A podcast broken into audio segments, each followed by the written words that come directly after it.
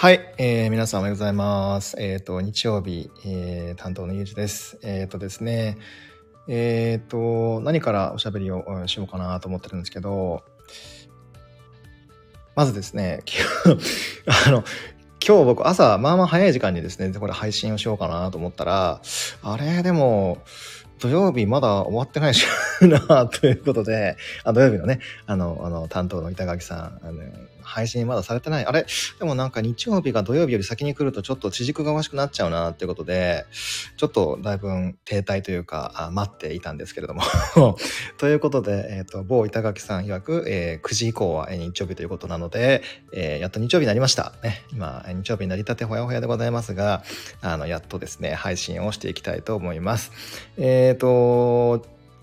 先週と今週はですね、本当にこの時代の切り替わり感みたいな、えー、タイミングなのかななんて思ってます。今週末にはですね、4月の1日、えー、もあり、えー、まあ私の個人的な話ですけども、え、ちょっと大きめのイベントもあるので、まあかなり僕的にも節目感が、あのすごくある、えー、タイミングかななんて思ってますけども、皆さんはどうでしょうか？ちょうどね、お子さんがいらっしゃったりとか、まあご家族のもろもろ、あのね、お勤めの方もそうなんですけど、ちょうどこの3末っていうのはやっぱりいろんな切り替わり、移動がね、発表されるとか、まあなんだ、卒業式とか、あとは、えー、その転入、ん？出、入店みたいなものとか、いろんな、えー、多分そういう変化っていうのが、えー、ある時なので、もしかすると、これを聞いてくださってるライブの方でね、聞いてくださってる方もいらっしゃいますけども、ちょっと今忙しくて後からね、あの、アーカイブでっていう方も、えー、いるような、え、気もしております。えっ、と、まあ、そんな、あれこれはさておき、保守的にもですね、まあ、さっきもちょっとお伝えしたというか、昨日もどっかでお伝えしたような気もするんですけども、つい3日ぐらい前に、もう本当に、えっ、と、なんだっけ、冥王星ですね。あの人ですね。冥王星が動きまして、もうこれからね、冥王星が起きましたよってアナウンスができるのはあと約20年後なので、だいぶ先の話になっちゃうんですけれども、あのそういう人生で数回しか体験をできない大きなシフトに、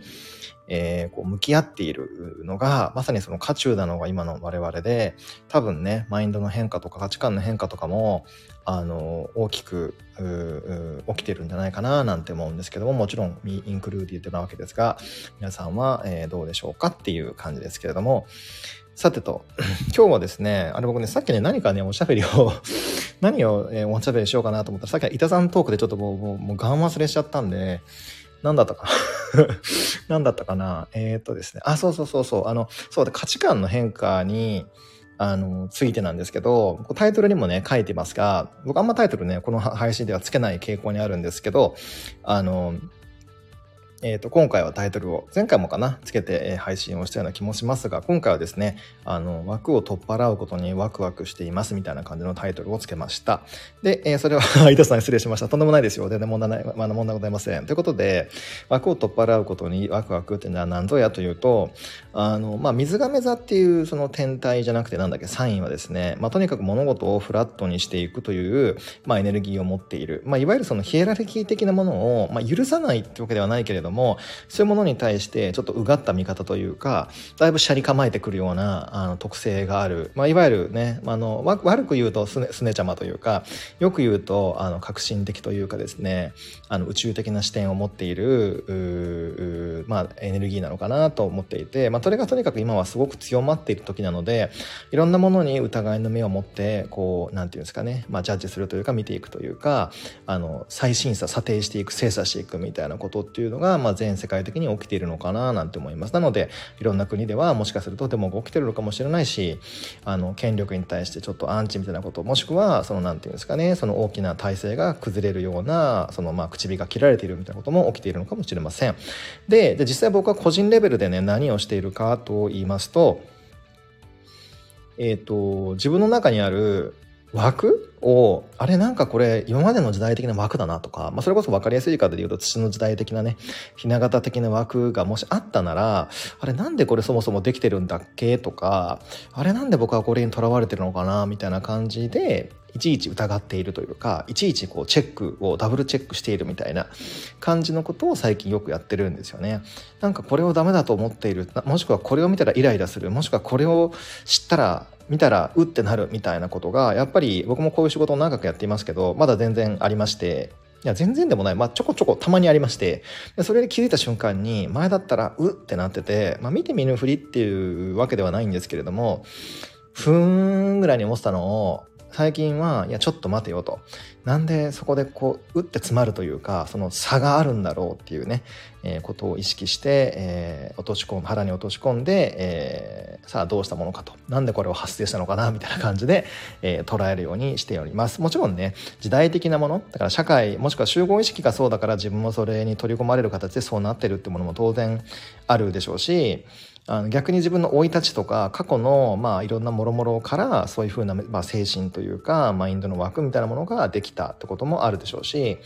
まあ、僕はその洗脳って言葉はあんま好きじゃないんですけど、まあ、大なり小なりねこうその概念とか風習とか飲酒にやっぱりこう寄らされているというかですかね。やっぱりこう寄っている部分って皆さんやっぱあると思うんですよね。あのよくねあの狼に育てられた少年とかいう話もありますけど、まあ、あれが本当かどうかはさておきその何て言うんですかね。やっぱその育った環境とかですね。その、まあ、家庭環境とかもろもろでやっぱ人間って一回でも染まる。やっぱ環境が誰だったか本田圭佑さんでしたっけ？環境が大事みたいなことを最近ツイッターかインスタでも書いてたような気もするんですけどはい、本当に環境って大事やなと思うのでとにかく自分のその心に向き合って何が自分の本心で何が自分の本心じゃないけど環境によって本心らしく刷り込まれたものまあだから出来上がっちゃったものなのかっていうところを見極めて本心の方をそういう場合は採択するみたいな感じにしておりますということだったんですけれども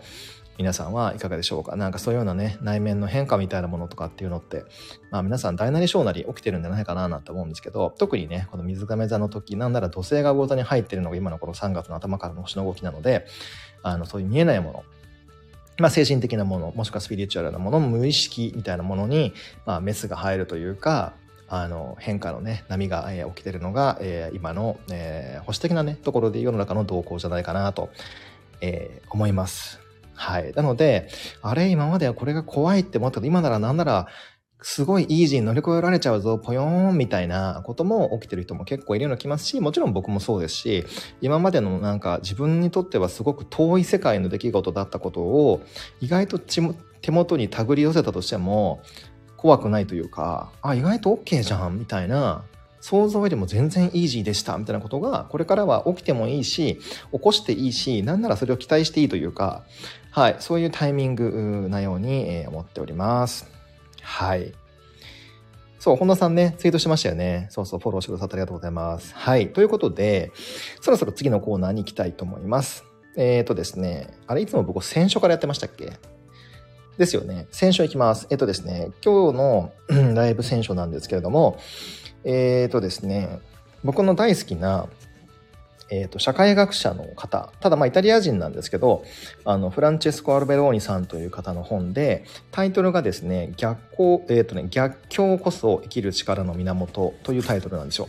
で、えっ、ー、と、これはいつ出たんだ ?2012 年ぐらい、今手元に本あるんですけど、2012年ぐらいに、えー、と出版はされてるんですが、あのー、この方はですね、実は、あのー、あちなみにこの本の内容なんですけど、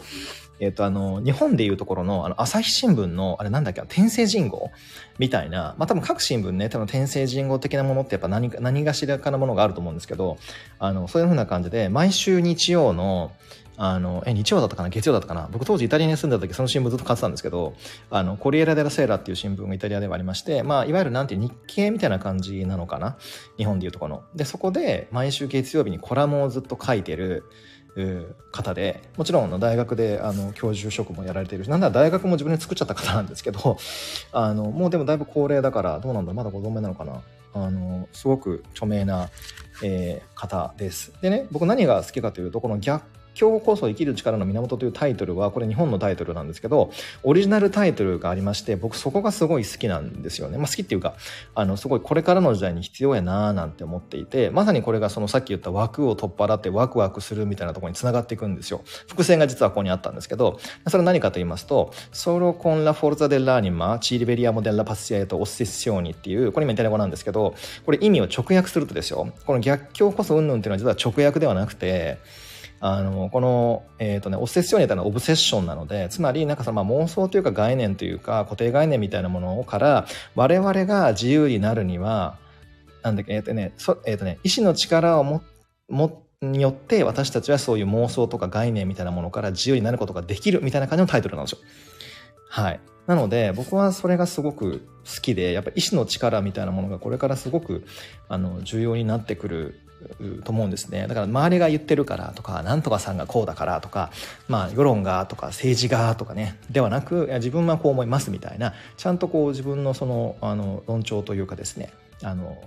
自分のそのなんていうんですか、意見があることっていうのはね、すごい大事なことで、えー、やらないかなと。特にこれからの時代はね、皆さんが、まあ、個でね、えー、成長していく時代なので、あの、そういう風になっていくんだろうな、なんて思うんですけれども、実際各ページが本当に、あの、あのいわゆる本当さっきもお伝えしたように、その転生人語方式なので、まあ、2、3ページぐらいにわたってのショートカラムがブワーっと多分百何十記事ぐらい多分、まあ、あるんですけれども、あの、その中には、例えばなんだろうな、うんと、何があるかね、何かあるな。えー、っと、意外とね、あの、あまあいいや、ちょっとそのタイトルについてお話しするよりも、あの、これアルベローニさんのね、他の著書はですね、例えば他人を褒める人、けなす人とか、えっ、と、借りのある人、貸しのある人とか、あとは、なんだっけ、え、ー、と、恋愛論とかも書いてるのかな。結構日本でも翻訳されている本がいっぱいあるので、あの、書店とかで見かけたことがあったりとか、あの、読んだ、え、ことがね、あるっていう人も多いんじゃないかなと思いますけど、あの、その先ほどのそのタイトルのことよりも、僕はこの本についてすごく好きというか感銘を受けたのはですね、僕ちなみに役所、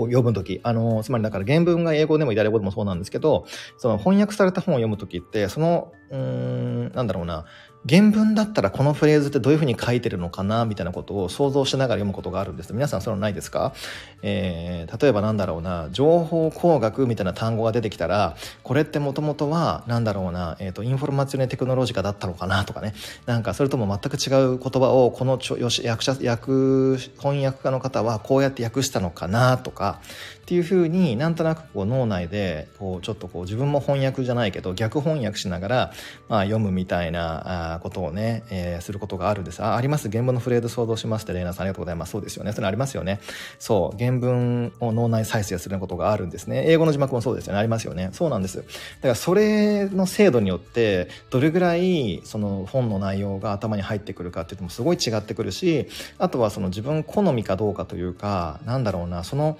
極端に言うとそのいやもう翻訳者の方のクオリティ精度によってもう多分そのオリなんていうんですかね、その本のクオリティがいかようにでもなってしまうと、まあ当然ですけど、まあ思っていて、それで言うと、この翻訳者の方、泉のり子さんという方なんですけど、確か東京外大の出身だったのかな。あの、この方のこのアルベローリさんの役が本当に素晴らしくてですね、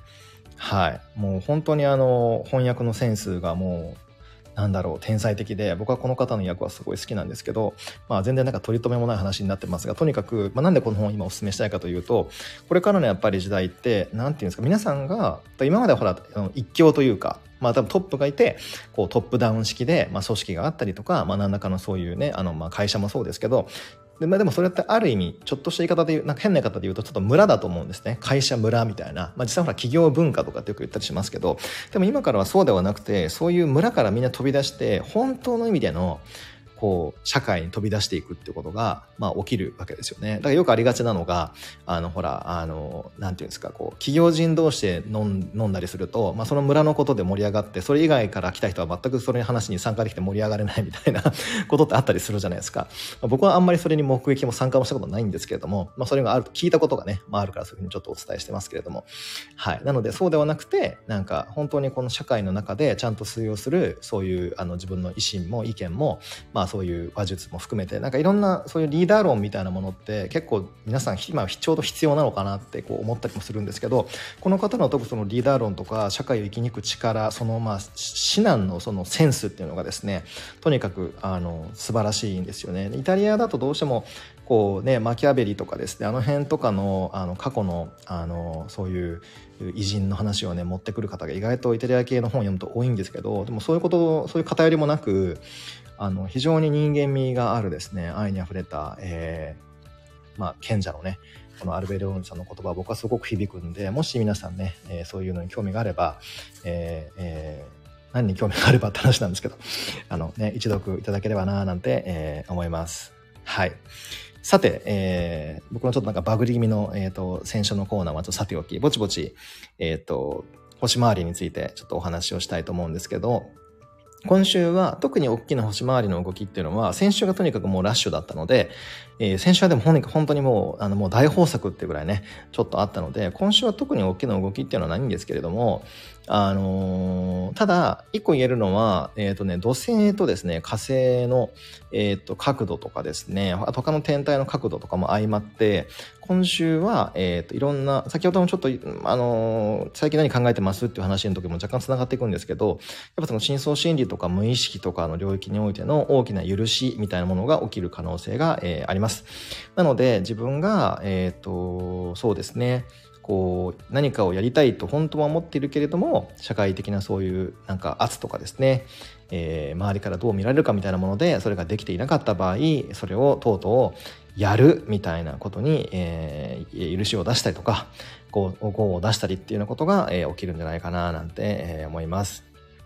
もうでも実際ね、あの、そういうふうな動きになってきている人も多いと思うので、今週だけがそうなりますよってわけではないんですけれども、まあでも今週、来週ぐらいはとにかくその波が相当強く作用するはずなので、皆様の人生ね、これからどうなっていくんでしょうか。本当の望みを叶えるために、どんどんいろんなタガを外してですね、ブレーキを外していくと、どうなっていくんでしょうか。僕もそうだけど、皆さんの、動きも、楽しみです。ということで、ぼちぼち、日曜日の配信を、そうじゃないと僕もそろそろチェックアウトしなきゃいけないので そろそろえ、終わりにしたいと思います。ということで、今から私はですね、リトリートの会場に移動しますので、えっ、ー、と、えっ、ー、と、参加される方は、え、現地でお会いしましょう。そうじゃない方は、え、またオンラインでお会いしましょう。ということで、えっ、と、日曜日の担当、ゆうじでした。どうもありがとうございました。